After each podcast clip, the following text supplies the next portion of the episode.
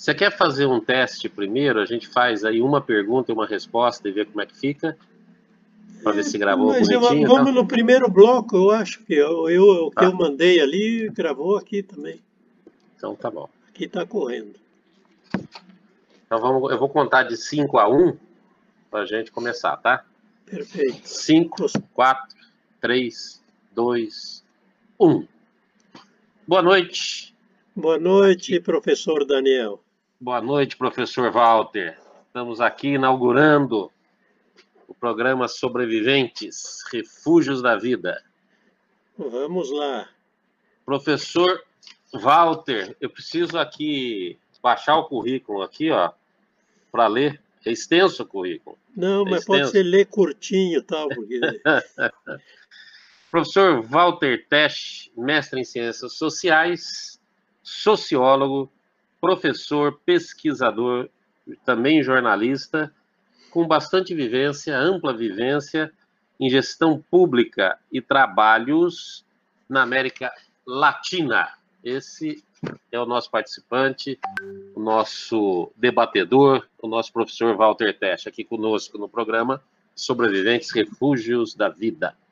E eu falo aqui do meu amigo Daniel Madalena, que nos conhecemos nas peleias do cooperativismo, buscando alternativas durante a crise.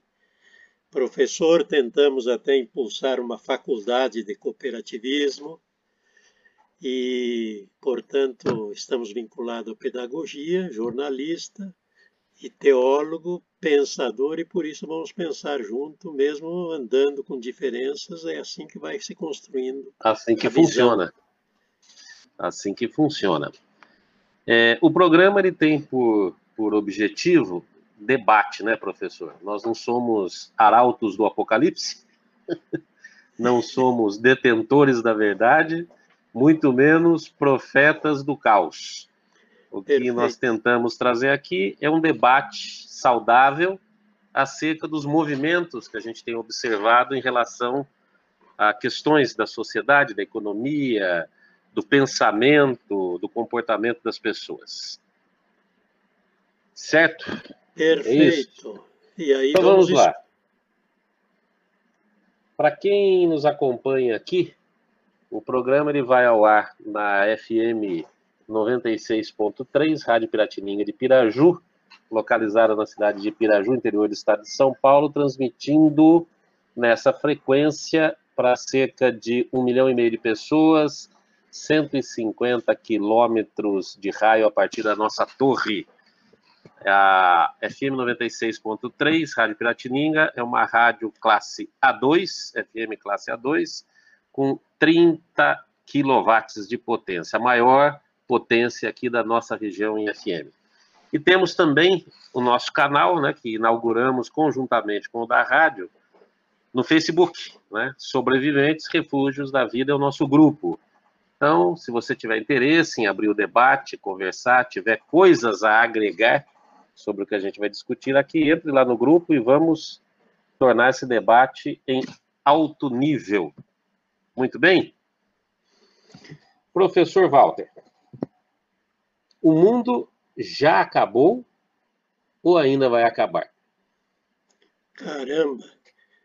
O, o- esse problema do mundo, se a gente se diferenciar planeta, a gente diz o planeta pouco se importa com quem está em cima dele, né?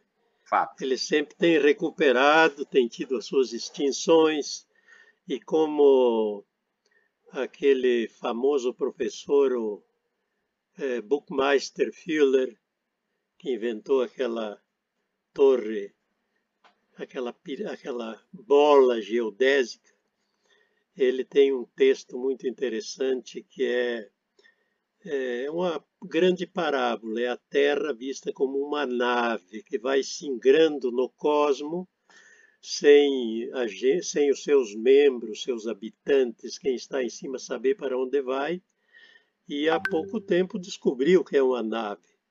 Isso eu sempre me lembro também do Carl Sagan, Carl Sagan. Sim, que ele pediu para, insistiu com a NASA para fazer aquela famosa fotografia a milhões de quilômetros para que o satélite Voyager fotografasse a tela e aparecia lá um pontinho no universo que mal se percebia que era a Terra. Puta, aí a gente está aqui em cima nisso, né? E se achando. Então, se achando o máximo. Então, o problema da espécie também, sempre as, eh, todas as narrativas é, de, das culturas humanas que estão no planeta sempre tem uma narrativa do fim, é, do, do terminar o mundo. Então é o término da espécie, né? Deixa eu apagar aí, aqui para achar aqui o meu. E aí a gente discute exatamente essa questão, porque quando se fala, né, nessa temática que envolve a nossa abordagem aqui, a primeira cena que vem à mente de todo mundo, né, é aquela cena hollywoodiana do apocalipse. O mundo sendo destruído, um mundo seco, sem água, sem comida, com doenças, zumbi, zumbi Mad Max, né? É, é, o futuro do Mad Max. Então, e... isso tem uma inspiração, né? Tem uma raiz isso aí, basicamente, na última etapa da nossa história, a Segunda Guerra Mundial, a Guerra Fria, o medo, primeira vez se dá consciência de que podíamos destruir a, a o ambiente da espécie humana com a bomba atômica, né?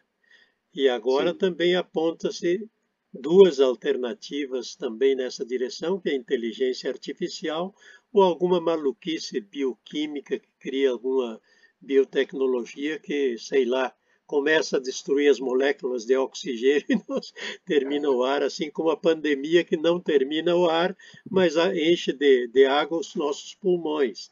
Então, Sim. isso criou um clima de, de fim, de necessidade. Isso vem há muitos anos, tanto que é, as notícias que dizem é que mais ou menos 20% dos americanos têm alguma previsão, alguma reserva para algum, algum catástrofe ou natural ou social. E eles, de certa maneira, têm razão. Aquilo que a gente viu na invasão do Capitólio era uma ameaça de desestruturação social, de falta Sim. de normas, que em sociologia nós chamamos, chamamos anomia social. Uma, uma comunidade não tem normas de convivência comum para viver junto. Então, isso é um risco e isso está levando com que muitos, eh, dentro desse nosso tema aqui, é a questão dos bunkers, a economia dos bunkers, os ricos que compram nacionalidade, que compram áreas importantes, que compram bunker, e os pobres também, a classe média também vai se tentando se defender nessa linha. Então há uma porcentagem importante desse medo Sim. que existe, né?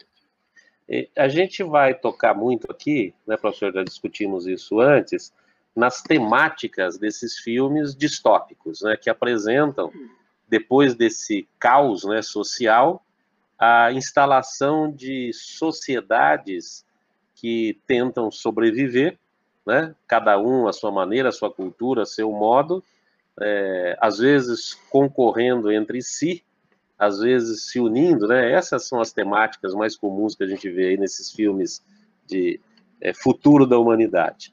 Porém, uma questão que é importante a gente observar, né, já que o professor tocou nesse assunto, né, os mais ricos né, têm condição de, de criar um processo, né, uma bolha de sobrevivência talvez mais factível que o resto da população. Mas essas ilhas sociais nós já vemos hoje, de qualquer forma, nos grandes centros, é uma sem realidade. Dúvida, sem dúvida. É embora interagindo ali, né? Sim, mas a gente já vê isso. Sim. São Paulo é um exemplo claro disso, ali, a região ali de, de Campo Belo, a região ali do, do Brooklyn, né? A região que mais olha Paraisópolis, né? Paraisópolis Sim. tem um muro no meio que você vê um edifício do lado e outro separando os dois sociedades no mesmo território, né?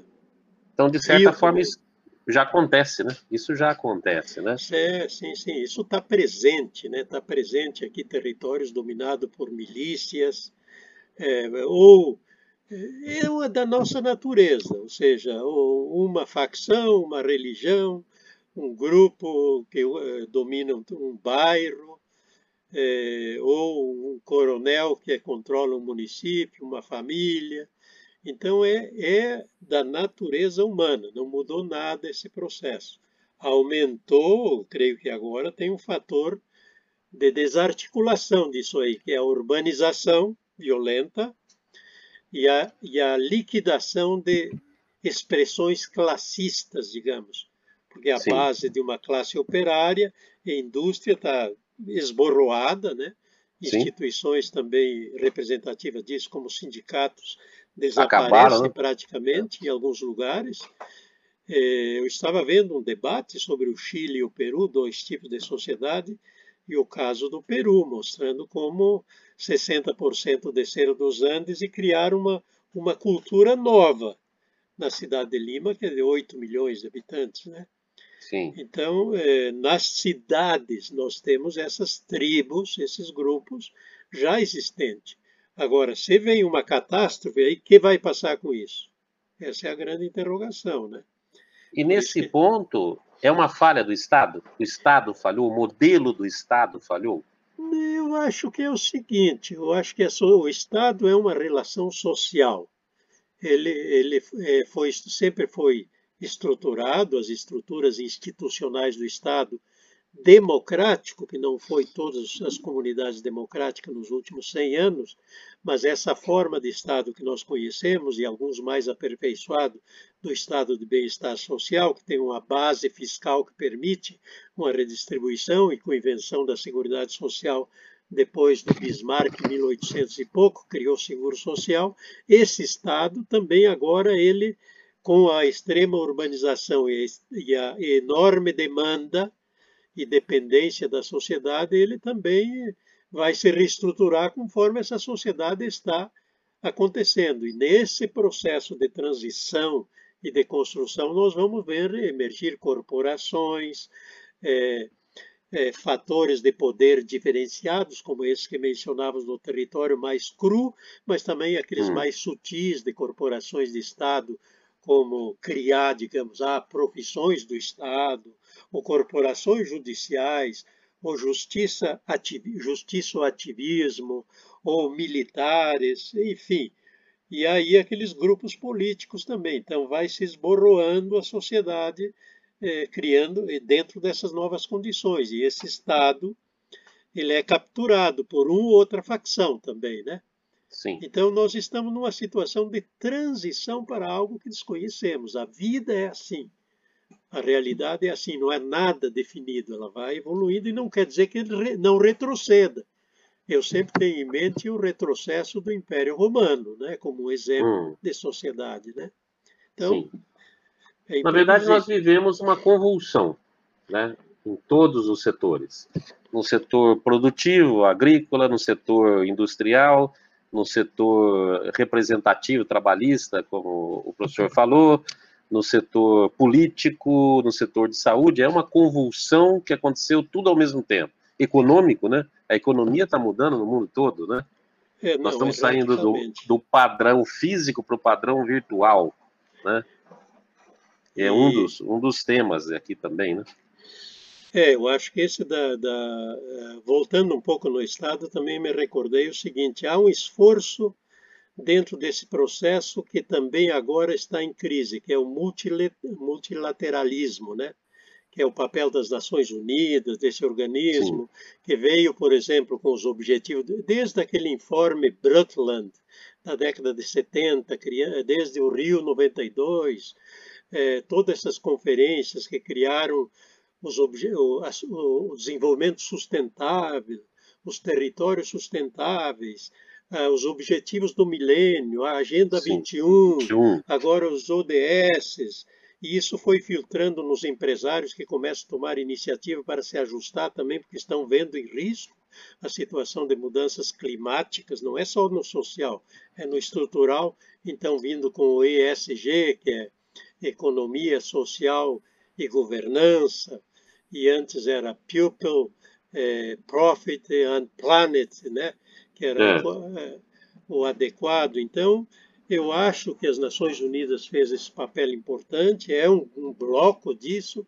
Há países exemplares também e há países em colapso. Eu, eh, a cifra que eu escutei é o seguinte: nós temos mais de 190 países na ONU e 50 deles têm potencial de colapso. Um exemplo, eu acho que é a Venezuela, que acabou de emitir o Bolívar de um bilhão, de um milhão que dá para comprar um quilo de cebola, né, o Bolívar. Sim. E é Sim. um milhão. Quer dizer, pô, um, um maço de dinheiro que não sei Sem qual é o tamanho de, Capacidade de, É. de compra nenhuma. Muito bem. Chegamos ao final do primeiro bloco aqui do nosso programa, Sobreviventes Refúgios da Vida, que vai ao ar pela 96.3 FM, Rádio Piratininga de Piraju. O mesmo nome, Sobreviventes Refúgios da Vida, é o nosso grupo no Facebook. Procure lá, inscreva-se no grupo para participar dos nossos debates. Dentro de instantes, voltaremos novamente para mais assuntos relacionados a essa temática.